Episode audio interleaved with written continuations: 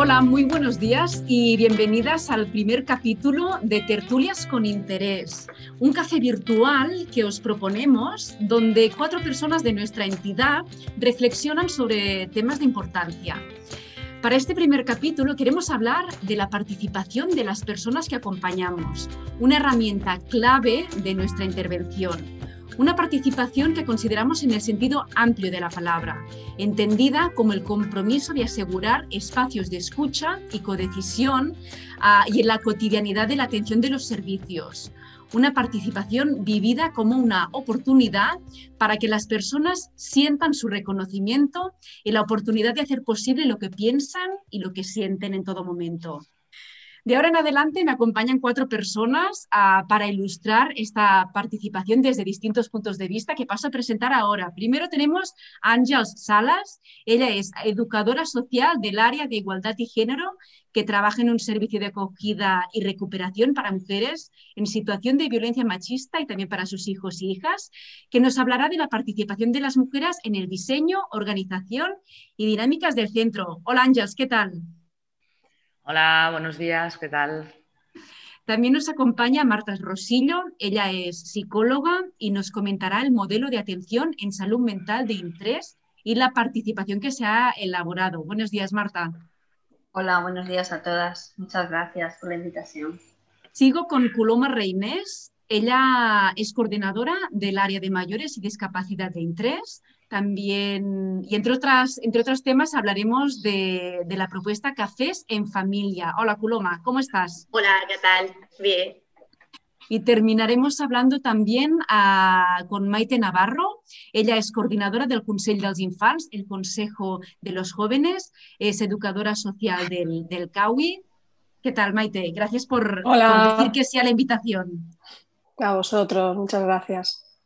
La primera pregunta de rigor que os tengo que hacer, chicas, es ¿qué entendéis vosotras uh, como participación? Culoma, empezamos por ti. Bueno, pues yo entiendo la participación uh, en los servicios, esos espacios donde tanto personas usuarias como profesionales, ¿no? Y también como usuarias entendemos o englobamos a las familias, uh, donde puedan ser escuchados y donde puedan construir ese modelo, el modelo de atención ¿no? de, del día a día en nuestro servicio. Maite, ¿y tú? Sí, estaba ¿no? asintiendo con la cabeza porque es, eh, bueno, yo trabajo con, ¿no? con niños y en ese sentido es lo mismo, ¿no? Es construir ¿no? Eh, juntos eh, lo que ellos eh, demandan ¿no? en este sentido es crear un protagonismo porque a veces ¿no? están silenciados, de hecho es como cultural. ¿no? Entonces, un protagonismo además que sea compartido, sí que es verdad con el resto de personas que les, que les acompañan, no que no les guían, sino que les acompañan y que tenga un diálogo y que el diálogo este sea bidireccional, ¿no? que llegue a un lado y se devuelva ¿no? y que de ahí salgan nuevas ideas, salgan nuevas realidades o y, por supuesto, nuevas posibilidades. Marta, y en vuestro caso, en el caso de personas con salud mental, ¿cómo entendéis la participación? Pues en el caso de las personas con problemas de salud mental, y, y, bueno, para mí también a nivel personal, en el caso de cualquier persona, para mí la participación es un derecho. La posibilidad que tenemos todos, de todas las personas, de tomar parte en las decisiones que afectan nuestras vidas. En este caso, la decisión que afecta al cuidado de nuestra salud mental. Entonces, participar para mí es un derecho y luego en nuestros servicios pues se convertirá en una herramienta también para fomentar y apoyar los procesos de recuperación de un trastorno mental grave en el que se encuentran las personas que atendemos.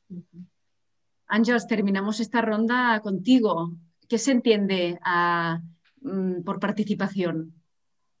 Bueno, yo creo que está casi todo dicho, ¿no? O sea, me faltaría añadir poca cosa más. Lo que pasa que es verdad que en, en el caso nuestro, ¿no? Eh, el hecho de entrar en un sitio que es además es residencial, eh, o sea, tú estás viviendo allí, ¿no? Entonces es súper importante que las personas que, vivan allí, que viven allí, tanto las, las mujeres, con las criaturas, más nosotras que estamos trabajando ya allí, ¿no? que, ya no tanto el concepto trabajar, sino el concepto acompañar, podamos participar en, en decisiones del, día a día de la casa, ¿no? del cotidiano. O sea, es súper importante que ellas mm, puedan tener este espacio a poder también aportar y decidir cosas, ¿no? Y aparte que, como ha dicho una de las compañeras, es, una forma también de, empoderarlas, ¿no? De, y, de, y de trabajar la autonomía, en cierta manera. Marta, veo que dices que sí, que asientes. Sí, porque claro, uno de, de los beneficios ¿no? de empezar a trabajar con la idea del derecho a participar es que se adquiere muchísima autonomía, ¿no? como estáis comentando las compañeras, y es una herramienta importantísima de empoderamiento e identidad personal. ¿no? Empieza por ahí ya, además, pues eso, empieza el cambio como por uno mismo, es como muy individual, pero adquiere sentido en lo colectivo, ¿no? en el momento en el que estás en un lugar. Puede ser residencial, puede ser en lugar de atención al centro de día o, más diurno, pero empieza como el cambio en ti y se vuelve con sentido en lo colectivo. No sé si ahí al escuchar a Ángeles me venía esta, esta reflexión a la cabeza. ¿Podemos poner algún ejemplo en concreto de cómo fomentáis la participación en vuestros centros y servicios? Maite, al Consell dels Infants, el Consejo de los Jóvenes, eso es un buen ejemplo. Me comentabas que los jóvenes están poco acostumbrados a participar. Eh, poco o, nada. Eh, están, eh, están, acostumbrados a, obedecer y, ni eso tampoco. Entonces, ellos que, bueno, claro, se quedaron súper, súper trastocados ¿no? cuando les, ¿no? desde cada centro, desde cada centro residencial, les comentamos la idea y les dijimos de participar. ¿no? Entonces ellos recelosos, eh, no sabían para qué tenían que participar, cuál era el sentido, para qué queríamos toda esa información. O sea, era como si fuera un interrogatorio, eh, iba a llegar a algún lugar, era una pérdida de tiempo. Claro, hablamos también de adolescentes, ¿no? Y entonces, bueno, eh, en aquel Consell d'Infants, al final, bueno, al final, al principio, cuando pudimos resituarlos y comentarles que aquello no era un, lugar para darles información, que también, pero es que parecía que era ¿no? Eh, pregunta, respuesta, pregunta, respuesta, no era una cosa informativa, ¿no? Entonces ellos pudieron em, eh, ¿no? pensar cuáles eran las cosas que ellos querían mejorar. ¿no? La idea era que querían mejorar su día a día y, ¿por qué no? El suyo, el de los compañeros que estarán por venir, eh, su futuro, ¿no? Entonces salió el tema, por ejemplo, de la comida. Mm. Ellos tenían muchas ideas para la comida, además es que fue el primero, ¿no? O sea, queremos mejorar el tema menús, comida, ¿no? Y dentro de comida varios subtemas, es decir, que había mucha tela, ¿sabes? Entonces, eh, ¿qué pudieron mejorar? Pues llegaron a unos pactos después de varios y varios consejos, ¿no? Se llegaron a unos pactos entre entidad, servicios, niños, educadores, que era que eh, se incluían o se descartaban o se hacían menos, eh, ¿no? se incluían menos eh, alimentos de cierto tipo, tipología, y se incluirían otros. Y no era incluir machuches, ni, o sea, pedían alimentos más frescos, o sea, unas cosas muy razonables. ¿no? ¿Qué más? Salir a comer fuera. Claro, ¿cómo que salir? Pues sí, o sea, no lo hacéis vosotros, no lo hacíamos, puede ser antes, pues queremos salir a comer fuera también. Entonces, claro, no estaba pautado y de hecho, no, un poco recelosos, ¿cómo que salir? ¿no? Entonces, bueno, está, está muy bien. Han salido cositas muy, muy, muy chulas. Anjas, creo que el tema de la comida también es un tema donde animáis a participar a las mujeres que acompañamos, vuestro servicio, por ejemplo. Sí, nosotros bueno, hemos probado varias cosas, ¿no? Eh, de hecho, todo el tema de la participación, ahora igual me voy un poco, ¿eh? pero sale de, un, trabajo de reflexión desde el equipo, ¿no? De, de vamos a probar mm, cómo vamos introduciendo la participación evidentemente hay cosas que, han funcionado, cosas que no, y ahora últimamente, pues mira, al oír hablar a Maite, pues era también el ejemplo de los menús, ¿no? Nosotros al principio, bueno, hay un menú base que ya está establecido por dietista y tal, Y entonces sí que es verdad que era como, bueno, ¿cómo podemos, al final en, nuestro recurso quien cocinan son las mujeres, ¿no? O sea, ellas tienen la tarea, una que hace la comida, otra hace la cena, pues entonces, ¿por qué no ellas pueden participar de, y opinar sobre este tema, ¿no? Entonces hay un, menú base, que es el, que hay, pero a partir de aquí se hace una reunión semanal y entonces ellas eh, deciden, pues sí, yo qué sé, si está, establecido, por ejemplo, que los lunes se comen legumbres, qué legumbres comemos, cómo las comemos y así cada día el, menú, aparte de, la, de esto ¿no? que decía la base, pues son ellas las que deciden cómo cocinar y el qué. Hoy arrancamos estas tertulias con interés. Estamos en directo en nuestro canal de YouTube. Nos podéis formular las preguntas que queráis y nuestras cuatro compañeras ah, seguro que estarán encantadas de responder. Marta, ponemos un ejemplo en personas con trastorno de salud mental. ¿Cómo se fomenta? ¿Cómo, cómo, cómo se logra la participación? Y si nos puedes poner un, caso, un ejemplo que, quieras compartir. Em, yo estoy con, las compañeras también, eh, que primero eh, requiere de, una reflexión del equipo, o al menos en nuestro caso, ¿no? Surgió de una reflexión en el centro en el que yo me encuentro, una reflexión en el equipo, de qué entendíamos por participar, porque empezamos también a dar una vuelta a que los nuevos modelos de atención en salud mental pues requerían o requieren, vamos, de tener a la persona en el centro de la atención y por tanto necesitamos saber que quieren, que piensan y que necesitan, ¿no? Y para ello pues necesitamos que participen y que den su opinión. Y entonces, ¿cómo hacerlo? Después la siguiente pregunta, una vez que llegas a estas conclusiones, ¿y ahora cómo hacemos? ¿Cómo participamos? ¿no? Eh, luego, es verdad que nuestro colectivo, igual que alguno de los vuestros, pues se sorprenden también porque no son colectivos que estén acostumbrados a participar ni que se les haya dado espacios para la participación. De hecho, eh, son pacientes. ¿eh? Y como paciente, la primera barrera es que yo vengo a un servicio y estoy acostumbrado a que me digan lo que hay que hacer y a consumir actividades. Entonces esa ya hay que romperla. Entonces, claro, como al escuchar a Maite, como que la gente dice, ah, pero que yo puedo, eh, claro que puedes opinar, ah, pero que yo puedo cocinar, ah, pero que yo puedo elegir. Eh, entonces esta sorpresa que ahora visto así, después de cierto tiempo de empezar a abrir espacios de participación, nos parece como pedo grullo, pero está al principio la gente se queda ahí como ah, lo, que la sorpresa está porque fijaros qué poderío ¿no? tenemos en los recursos los profesores para que alguien con algo que parece tan sensato se quede sorprendido ¿no? ante la pregunta. Entonces, un ejemplo, pues eh, compartir esa reflexión que hace el equipo con ellos también. Lo primero que quizás nosotros hicimos en el centro es unas jornadas de reflexión técnicas del modelo de atención en el centro, hacerlo con ellos, reflexionar con ellos a igualdad de condiciones. Y fuera del servicio lo que hicimos es en ese modelo de atención de salud mental que habíamos definido un equipo de expertos técnicos, vamos a decirlo así, y hago las dos, subo así las cejas, no expertos y técnicos, que definimos un modelo de atención, lo queríamos como renovar o revisar y dijimos, pues venga, vamos a renovar y revisarlo con la participación directa de ellos, por tanto, reflexionemos sobre él en conjunto. Un, ejemplo me pides, pues esas jornadas de reflexión conjuntas, empezar con esa reflexión previa que hace el equipo, después hablamosla y hagamos esa reflexión conjunta con las personas que atendemos, bien en tu servicio o bien en general. No sé si por ahí, Sara, yo te diría eso.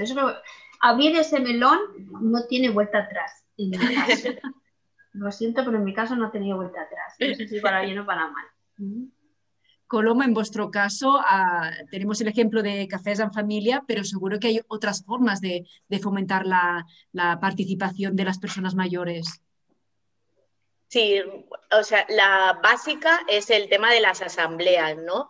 Y cuando hablaban las compañeras, pues uh, súper igual que los adolescentes, esto para qué va a servir, para qué, ¿no? Y era pregunta, respuesta, pregunta, respuesta. Entonces, claro, para llegar a ejercer o a desarrollar ese espacio de participación real, um, hay que hacer como una, un paso previo de pedagógico, diríamos, ¿no? Es decir, el, el, ver el funcionamiento, el que lo experimenten y sobre todo el que los profesionales luego cumplan con los acuerdos que se tomen, es decir, que ellos vean un sentido.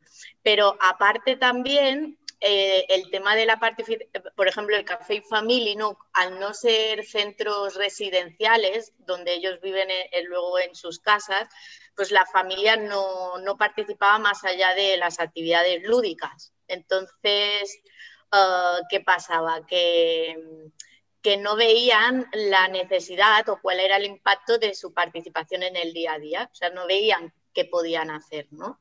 Y el Café Family pues surgió pues para dar esa información sobre todo relacionado con la parte de atender a personas mayores dependientes y donde teniendo ya toda esa información pues ellos puedan decidir y puedan um, pedir ¿no? cosas uh, coherentes, uh, pensadas, reflexionadas, ¿no? Y es como un espacio de aprendizaje realmente el Café Family. ¿Y cuáles son las demandas que os hacen? ¿Qué son los temas que preocupan?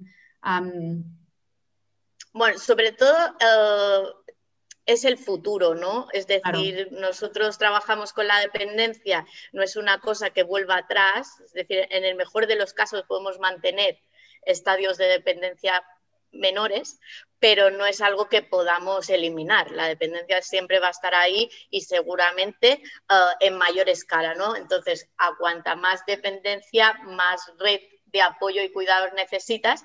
Y si no tienes esa información y no tienes esos espacios para compartir lo que te pasa o ver que a los demás les pasa lo mismo que a ti, entonces eh, te sientes solo, ¿no? Y te vas a lo, a lo estándar.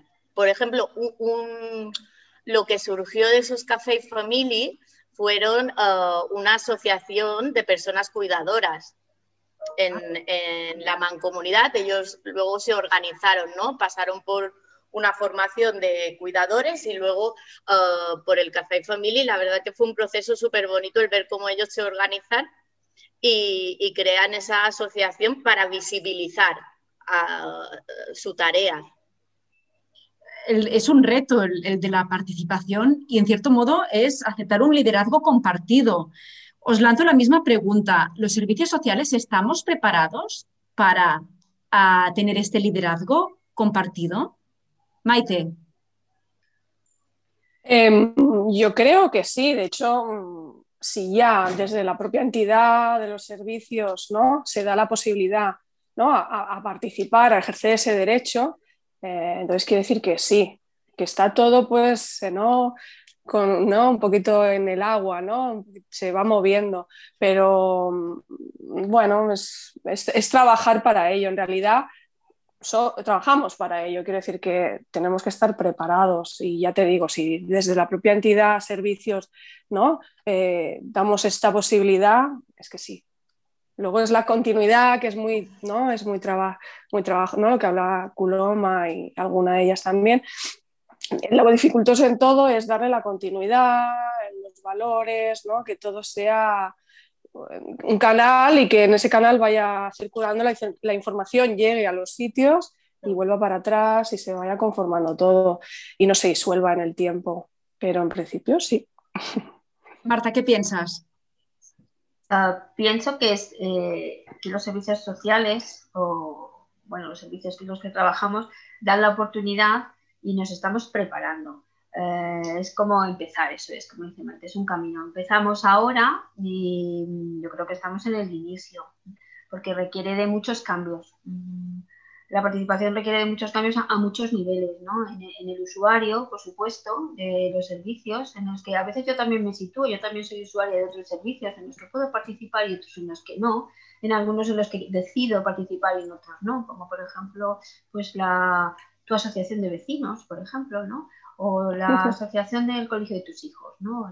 el AMPA, ¿no? Entonces, em, como usuarios requiere un cambio en la estructura del servicio requiere otro cambio, en los profesionales requiere otro cambio, en las políticas y en las estrategias así más de planes también requiere otro cambio. Entonces, estamos preparados, digamos que estamos empezando, ese es mi punto de vista, porque requiere cambios a todos los niveles eh, del sistema, de alguna manera, en todos los niveles del sistema. Entonces, claro, todo lo va a tocar, la participación lo va a tocar todo, porque hasta va a tocar lo más externo del servicio, que es la comunidad. Y hasta ahí lo va a tocar. Es decir, en la medida en que empiecen los usuarios a participar dentro del servicio, van a querer participar en su mini comunidad que es su entorno familiar. En algunos de nuestros casos, por ejemplo, son familias que han silenciado muchísimo a los propios usuarios, ni no les han dado la oportunidad ni de tomar decisiones de su propia vida o, o demás, ¿no? Con personas adultas, ¿no?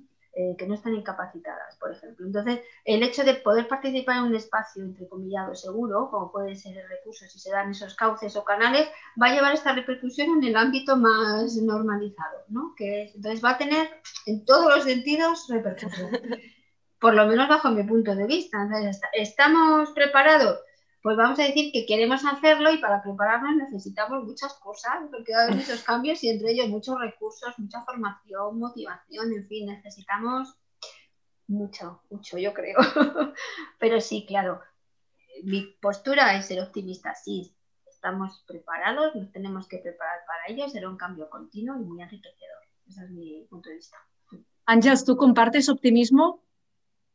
Bueno, sí, lo comparto, estoy bastante de acuerdo. De hecho, creo que, todo esto es como un reto, ¿no? Para, mm. para, para, los, para nosotras, ¿no? Para las personas que estamos acompañando y que además, y además es un ejercicio de revisión constante.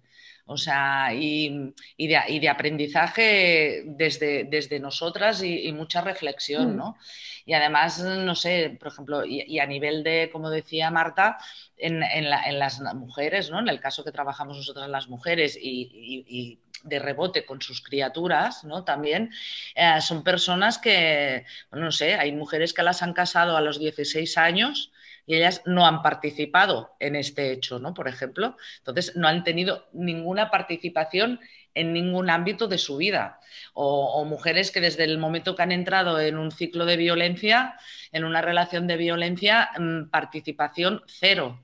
Entonces, es, el aprender a participar y esta participación les provoca muchos cambios en, su vida, ¿no? Lo que decíamos antes de, mucha más autonomía y como ha dicho Marta, en el momento que salgan del recurso en la comunidad donde vivan, estar de otra forma, ¿no? Y, yo creo que también es, o sea, es un trabajo paralelo, ¿no? Desde, desde el equipo y desde las personas que acompañamos, porque aquí sí que participamos todas, ¿no? Nunca mejor dicho, participar. Y, es un, trabajo, bueno, horizontal en ese aspecto, un poco. Uloma, te formulo la misma pregunta a ti. Ah, ¿Los servicios sociales estamos preparadas para este liderazgo compartido? Yo soy medio optimista, ¿no? Por una parte sí que pienso que, por ejemplo, nosotros como entidad sí que estamos preparados porque realmente la participación como que forma parte de nuestro ADN, ¿no? Pero luego cuando te topas con la realidad en global, yo creo que las políticas, las leyes, eh, las carteras de servicios, todo eso no está tan preparado para esa codecisión, ¿no? Eh, es más una participación pues a un nivel, no sé, mm, para que no suene muy brusco, pero un poco a veces postureo, ¿no? De, que no real, no recoger esas demandas, no recoger, no hacer esa escucha activa y luego traducirla en servicios que se adapten a, las necesidades y a, los intereses de las personas os comparto una pregunta que nos llega a través del chat de YouTube. Ah, es la siguiente. Las jornadas de reflexión que mencionabas tú, Marta, ah, ¿son el proyecto MASMI de salud mental? ¿Forman parte de él? Son, son, son el proyecto MASMI, sí. MASMI es modelo de atención en salud mental 2.0. Fue, digamos, el modelo inicial generado solo por los técnicos o por el conocimiento más técnico y el MASMI, modelo de atención y salud mental 2.1, fue la revisión de ese modelo hecho ya con la opinión y con la conversación y sobre todo con la participación, por lo que estamos hablando aquí, de las personas que iban a recibir o reciben ese modelo atencional. Y sí, fueron unas jornadas, bueno, unas jornadas. Fue un proyecto que duró un año entero, hicieron cuatro encuentros eh, de jornadas de reflexión de día entero, eran las, las jornadas se dividían así un día entero, entre que con distintos actores eh, profesionales de los recursos, usuarios en atención de esos recursos, otros actores de, de, salud mental, eh, personas que no formaban parte de, la entidad de interés y nos juntábamos un día entero, una mañana, eh, cada tres meses o cada cuatro para reflexionar sobre distintos puntos clave de ese modelo atencional para luego llevar a cabo pues lo que es la revisión del modelo, con una documentación también y con cambios en ese modelo. A través de esas jornadas, sobre todo participativas, de colaboración, muy en este liderazgo compartido que tú estás comentando y demás. Es eso, sí, eso es el más mío. me había quedado pensando en una cosa que había dicho Coloma de si estamos preparados. eh, yo a lo mejor he resultado demasiado optimista, pues es verdad, lo que estamos es motivadas. A ver si me pones. Mm. y, lo que estamos es motivados en los servicios de, atención para, para, participar. Luego eh, nos faltan cauces, mm. nos falta formación, nos falta conocimiento. Eh, pero motivados, sí. Eso es lo importante. Eso es lo importante. Y luego en la preparación, pues yo creo que se va construyendo. Esto es como, mm. ¿no? Se va como construyendo. También después, cuando uno empieza a participar, también te das cuenta que al final pues eh, se va como construyendo y una vez que empiezas, por lo menos es la sensación que yo tengo, como que no puedes ir para atrás, aunque no corran buenos tiempos para la participación o lo comunitario, aunque no corran buenos tiempos, hay que ir por aquí, porque por otro lado tampoco hay recursos, o sea, que es como más compartidos y se hacen como un no sé. Bueno, pensando en lo que había dicho, digo, ay, qué optimista soy, me quedo solo motivada, no preparada, me arrepiento. Os comparto más ah, preguntas que, nos van llegando a través de nuestro canal de, YouTube. Ah, Luis nos pregunta, ¿entienden las personas y familias que en ese servicio hay un protocolo, unas reglas que también se deben seguir y que condicionan a todos? también formulas la pregunta, ¿tiene limitaciones la participación? Ángeles, te veo decir que sí. Sí, Sí, sí, o sea, a, veces mm, la participación, mm, hay un momento que se frena con, el encargo ¿no? que, hay o con, no sé, es que no sé cómo explicarlo, o sea, evidentemente hay un encargo que, que, está por encima nuestro, ¿no? que es el que recibimos de la institución y evidentemente tiene un peso, ¿no? Y luego también hay otras cosas que, que, a lo mejor pueden frenar esta participación, ¿no? Porque, por ejemplo, en un, en un centro residencial donde viven ocho personas, ah, y o sea, ocho familias, 24 eh, horas del día, todos los días del año, em, bueno, a veces la convivencia o conflictos de convivencia también son los que, frenan un poco la, participación, ¿no? Es que lo tenía aquí como un poco apuntado, ¿eh? las cosas estas. No sé, también a veces es momento, también depende del grupo, el grupo que está en ese momento, ¿no? De, si la cohesión del grupo es buena, la, participación fluye mucho mejor. Eh, hay varios factores que pueden frenar esta esta, esta participación. Y sí que es real que mm, hay unas normas y unas de convivencia básicamente, ¿no? Y unas reglas que esto mm, las hay que no se pueden cambiar. Sí. En el caso, por... Dim, Coloma, perdona. No, que eh, sí que las familias y usuarios entienden que hay normas, ¿no? Pero igual que como cualquier ciudadano entiende que en una sociedad pues hay unas normas mínimas de convivencia pues como para regularnos, ¿no?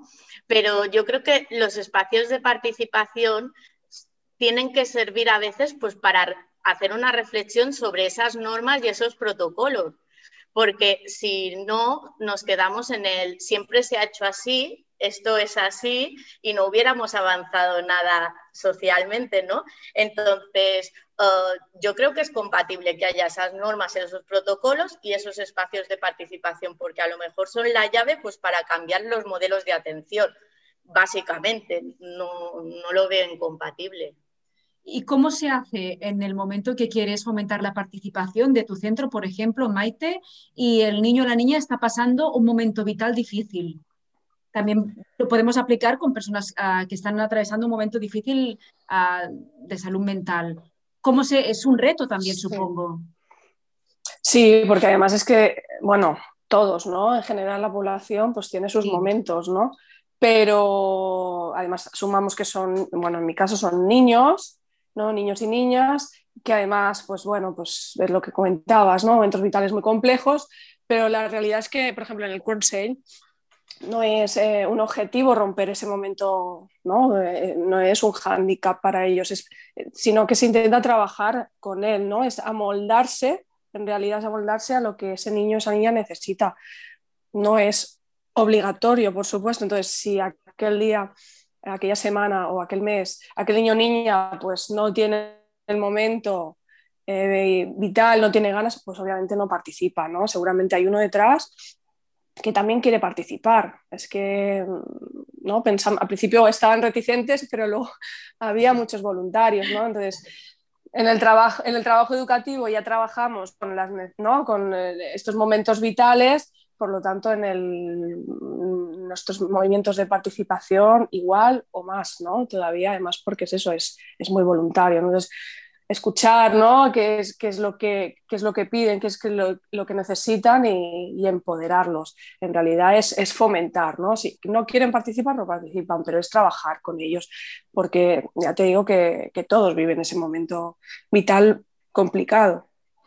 Y vosotros, ah, de hecho, tengo entendido que ya organizáis que en el Consejo de los Jóvenes vaya un veterano, ¿no? Para decirlo así, con un que sea nuevo, ¿no? Así lo, fomentáis de este, de este modo. ¿Os organizáis así? Sí. Sí, más que nada por la estabilidad y la continuidad, ¿no? Porque imagínate, ¿no? O imaginaros que tenemos que empezar de, cero, ¿no? Podíamos cada vez. Entonces, si, por ejemplo, eh, participaron cinco centros residenciales, ¿vale? Estaba Lima, Boramar, Saúk, Petit Príncipe y, Kawi. Entonces, eh, claro, decidimos que por, por, espacios y tiempo, para que todos pudieran participar, eh, irían tres personas, pero momentos vitales, eh, salidas, permisos, centros de urgencia que vienen y van. Entonces, claro, es lo que dices tú. Iban uno o dos veteranos, como comentas, y luego pues eh, los, los demás voluntarios. Y, es claro, es igualmente siempre haces pues la introducción, ¿no? El para qué, porque a veces se disuelve un poco en el tiempo el sentido, ¿no? Y, y continúas por donde lo dejaste, porque si no, no tampoco se medio avanza, ¿no? Es un poco así. De hecho, vosotros durante la pandemia lo habéis tenido que, que cancelar, sí, pero se, se, en septiembre. Se decidió, exacto, se decidió conjuntamente que eran momentos muy difíciles y que vía telemática se perdía un poco el, el sentido, porque además eran muchos niños, ¿no? Eh, y entonces en septiembre comenzamos y como, como, he comentado, lo retomamos pues donde lo dejamos, eh, mm, mirando esa continuidad y que todo lo que se consiguió, ¿no? esos pactos y esos, ¿no? esos objetivos que los niños pedían y que se, se, se pactó así, pues se, se, estén, si no están, intentar lo que estén y continuar, porque hay muchos temas y tienen ganas. Sí. Marta, a las, a las personas que, que, acompañáis durante todo el proyecto para que una persona participe ¿no? de su día a día, para la persona trabajadora, ¿qué le aporta esto? Uh, pues yo creo que te aporta muchas cosas, te, aporta, te aporta renovarte, yo creo mm. también, repensarte, que lo hemos dicho antes también, ¿no? Repensar tu manera de atender, eh, renovar un poco. Eh, te aporta también no perder la visión eh, de, tu, de, tu, atención, que es incluir la voz del otro mm, y, que estamos un poco al servicio del otro. yo a veces me hago esta, a veces me alejo mucho de esta idea y efectivamente te alejas porque también, por lo que decíamos antes, hay muchas limitaciones a la participación y no dejamos de estar dentro de unos servicios muy acotados y que en el día a día te llevan precisamente a la corriente contraria de no participación, ¿no? Y, pero te lleva a repensarte una y otra vez, ¿no? Yo creo que te, lleva a eso, a repensarte una y otra vez y a no perder el foco de que al final tú estás aquí para el servicio del otro, por lo menos esta es mi postura, para atender a la persona que acude por la puerta y que es muy fácil quitarte ese foco. Entonces, a la hora de pensar en participar, a mí me ayuda a volver a ponerme ahí. Y también me ayuda mucho a decir, en realidad, si no fuera por el otro, yo no estaría aquí. Entonces, le debo estar aquí. Entonces, tengo que como que pensar en eso. No sé si a veces pues las personas nos tenemos que recolocar. A mí la participación me ayuda a recolocarme muchas veces ahí, no sé. Eh, te lleva a seguir eh, creciendo profesionalmente, ¿no? Eh, te da un baño de humildad, también lo voy a decir, te da un, un baño, no, te metes en un océano de la humildad que a veces te hasta te ahogas, ¿no? Eh, muchas cosas, pero te da un bañazo de humildad tremenda em, y, se te caen los pelos de sombrajo. De repente dices, oh, todo esto que conocía no vale para nada, ¿no? Sí, te da también un bofetón. lo siento, pero a mí por lo menos a veces...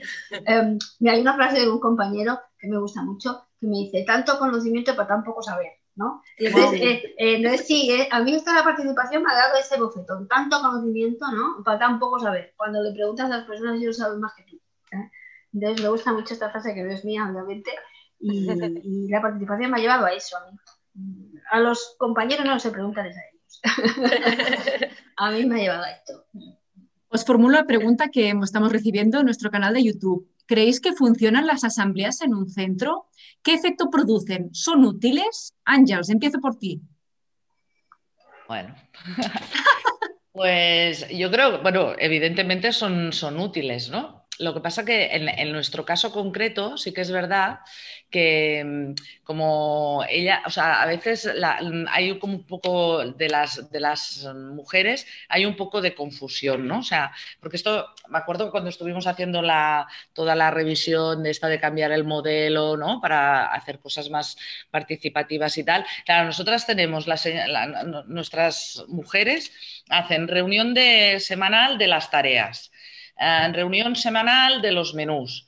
En reunión, luego está el, grupo de mujeres que es así como más terapéutico, bueno, que es como ya como más terapéutico, ¿no? Entonces, a, veces al poner la asamblea, era como, ostras, ahora aquí de qué vamos a hablar, ¿no? Y era como, a veces era el momento en que surgían los conflictos, ¿no? De, convivencia que, se daban durante la semana o si había alguna familia que tenía un conflicto con otra.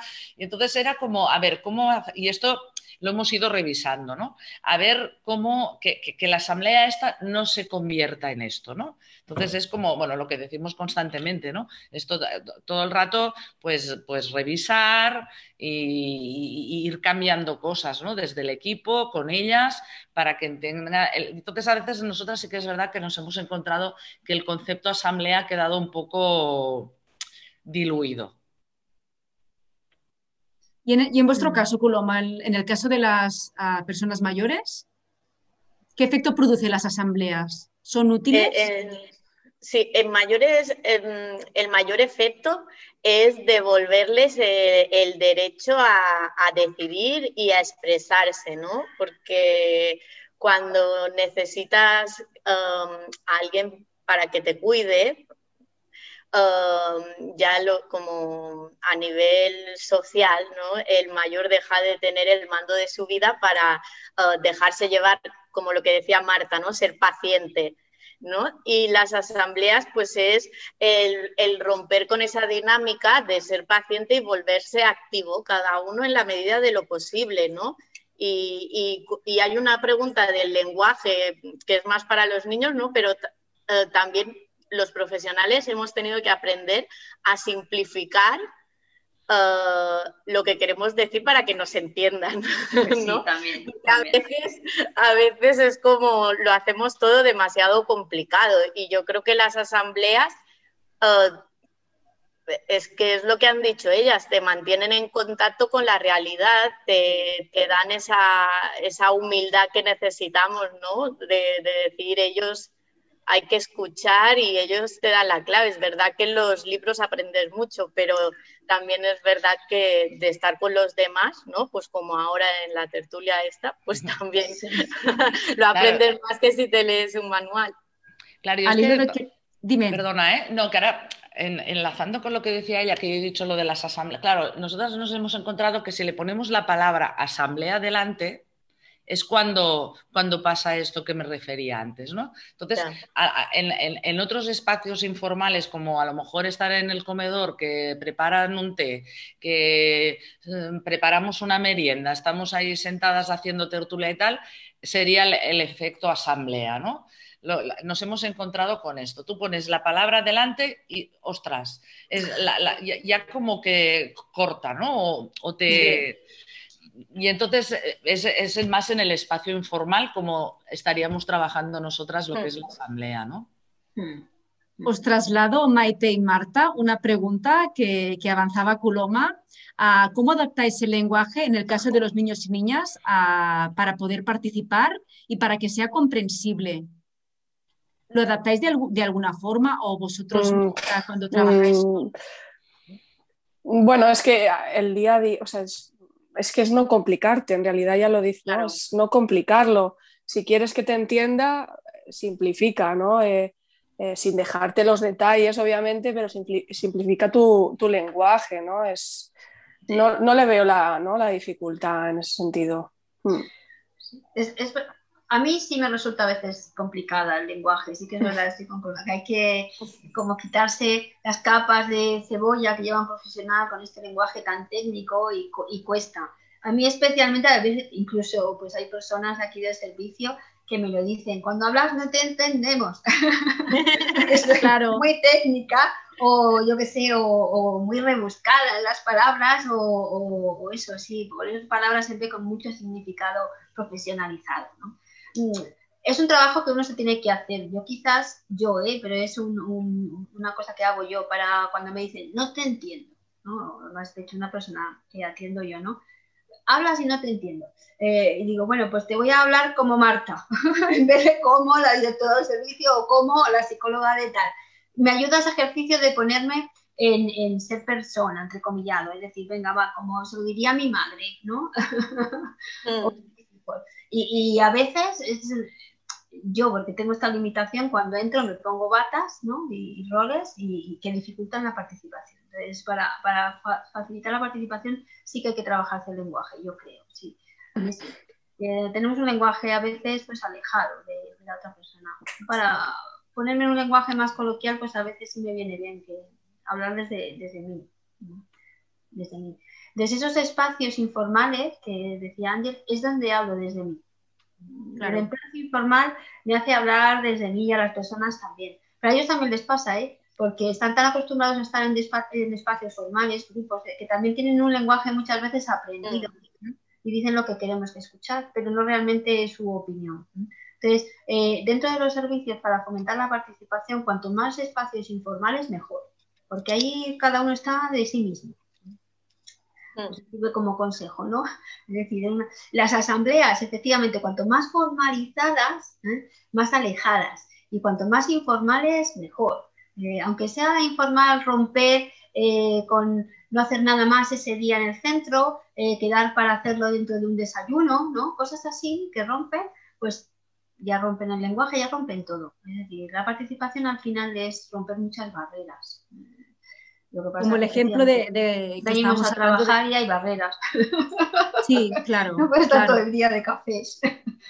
Pues bueno, es que el, el, Café Family salió de eso, ¿no? De buscar la similitud con un encuentro informal, sin esa presión de, la clase magistral y el PowerPoint y tener que levantar la mano para hacer una pregunta, que eso ya te corta más, ¿no? Y hacer pues eso, un círculo con un profesional que sí que venía, que nos explicaba, pero sin presentación, era, era como la premisa, no, no llevar presentación preparada sino una charla y, respondiendo a las preguntas que hacía la gente. Y la verdad que el truco del café y la mesa puesta con las galletitas y el círculo, eh, la gente se relajaba y, pedía cosas, ¿no? Que era lo interesante, no era tanto lo que venía ya preparado de casa, sino lo que salía ahí. Sí, fíjate, en esto de los encuentros que preguntabas antes, las jornadas de reflexión del MASMI, las elaboramos eh, cuidando mucho el contexto también, ¿no?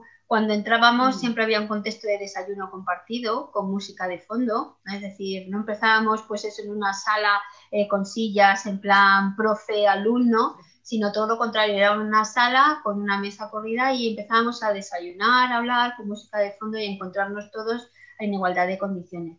Después el espacio de trabajo era un espacio sin mesas, sin sillas, sin nada, eh, todo así pues formal e informal a la vez, ¿no? Mm. Formal porque sabemos que el contenido es relevante, pero el contexto había que cuidarlo, se cuida mucho para que salgan precisamente estos componentes claves de la participación.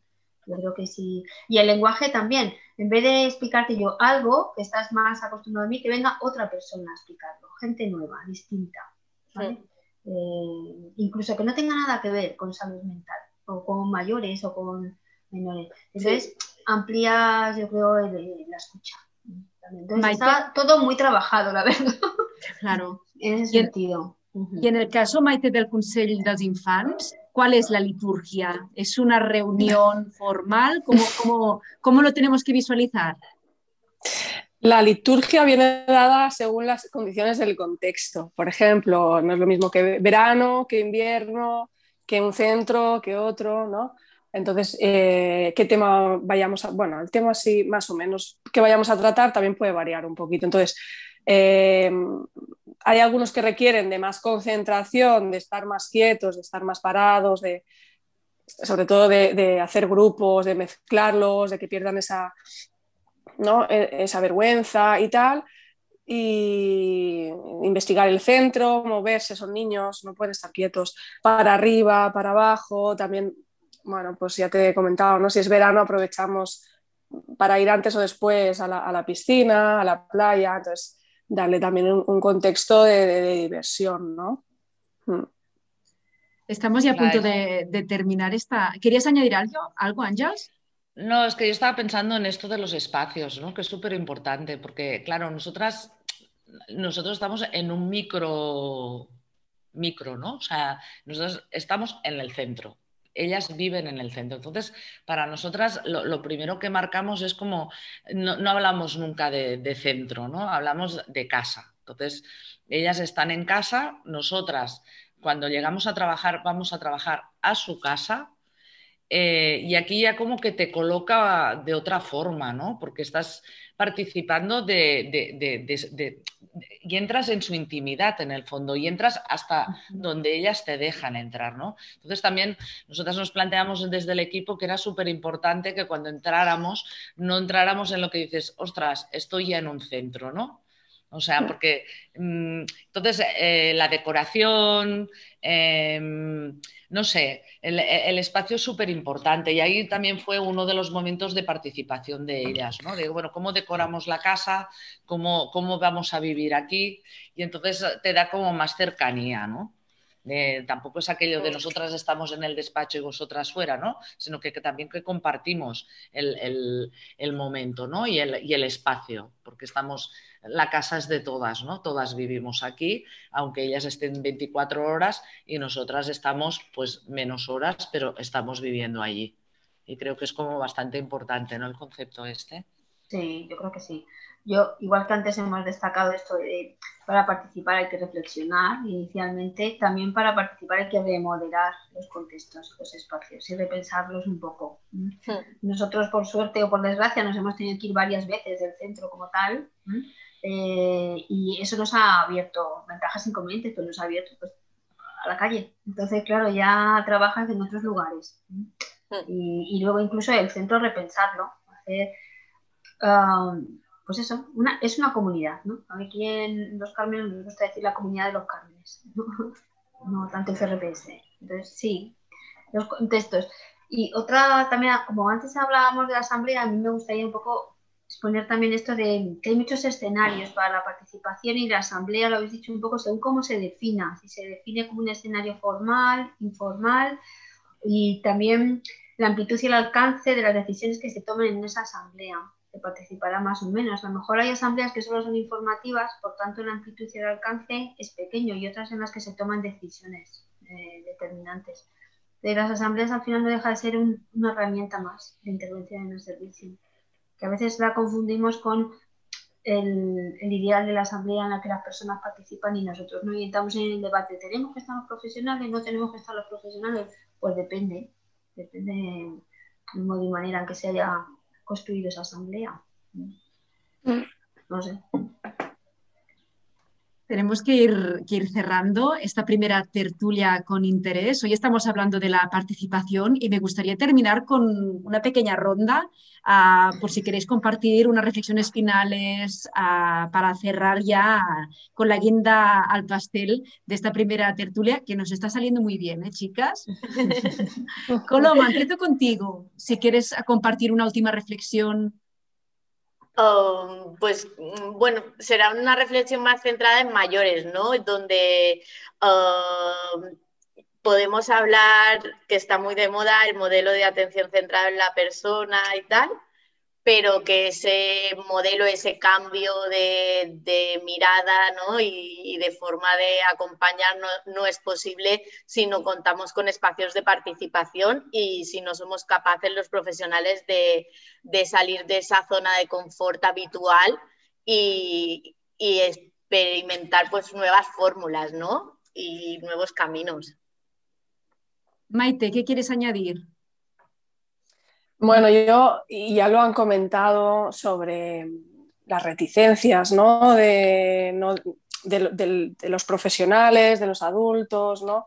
que acompañan a la participación. Entonces, recalcar los beneficios que tiene, que tiene la participación y hablo eh, en relación a, los centros residenciales, ¿no? Todo lo que sea mejorar la vida de aquellos que van a pasar ¿no? por allá y, además lo ha dicho Marta, ¿no? Para los que trabajamos, ¿no? Todo eso implica beneficios. Entonces, em, al final el centro no es más que un lugar de un lugar y además es un lugar de paso ¿no? de, los que hay y de los que además vendrán.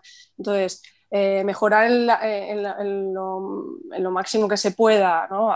aquel microclima ¿no? y todo lo que le rodea, pues va a comportar beneficios, entonces no hay que plantearse el por qué no, ¿sabes? Marta, seguimos contigo pues no sé qué más añadir. Estaba aquí pensando digo, bueno, pues eh, es verdad que se abre un melón que trae ventajas e inconvenientes, pero quizás desde mi experiencia, cuando hemos empezado con el modelo, el más mío aquí también a dar un giro a la participación en el servicio, yo me llevo mucho disfrute. Mm, la participación lleva sufrimiento en algunas cosas, pero también lleva mucho disfrute. Nos lo hemos pasado muy bien. Nos lo estamos pasando muy bien en algunos casos, momentos o encuentros. Eh, son como muy gozosos los espacios de participación. Entonces, bueno, a veces viene bien, ¿no? Esto también, la parte. Ángels, cerramos contigo. y, y peleas con el compañero y qué, pero son gozosos, son espacios gozosos. Ángeles, cerramos contigo. Vale, pues no sé, es que claro, no, ya la estaba pensando, ¿no? El tema de la, bueno, la participación. Es que claro, como es que se ha dicho todo, casi, ¿no? Las compañeras, pues yo voy a acabar con una frase, ya que me toca cerrar, pues voy a acabar con una frase, ¿no? Que se ha convertido un poco como nuestro lema en, en el SAR, ¿no? Que también no sé si es, bueno, también tiene que ver con la participación. O sea, nosotras trabajamos eh, desde el humor con el amor, ¿no? con amor y con humor. Y entonces es una frase que nos gusta mucho, que, mm, bueno, que con la pandemia lo hemos pasado fatal, porque claro, ahí somos todas de abrazarnos, de tocarnos, o sea, nosotras me refiero a todas la, toda la comunidad de la casa, ¿no? Y entonces, bueno, está guay porque es la participación al máximo, ¿no? O sea, tú entras por la puerta y antes de entrar a dejar tus cosas vas a saludar a las personas que están dentro de la casa, ¿no? Y ellas te vienen a saludar a ti en el momento que entras por la puerta. Entonces, es una, es una participación que es del día a día, de lo más normal, pero que da, enriquece mucho, ¿no? Y, compartes mucho. Oye, pues me noto esta, esta frase, con amor y con humor. Ha, sido un, un, auténtico regalo esta primera tertulia con interés con Coloma Rainés, Marta Rosillo, Maite Navarro y Ángel Salas. Muchísimas gracias por vuestra disponibilidad y hasta la próxima. A ti, Sara y compañeras. Gracias. Gracias a todos. Gracias. Adiós. Chao, un placer. La mejor vida no es la más larga, sino la más rica en buenas acciones.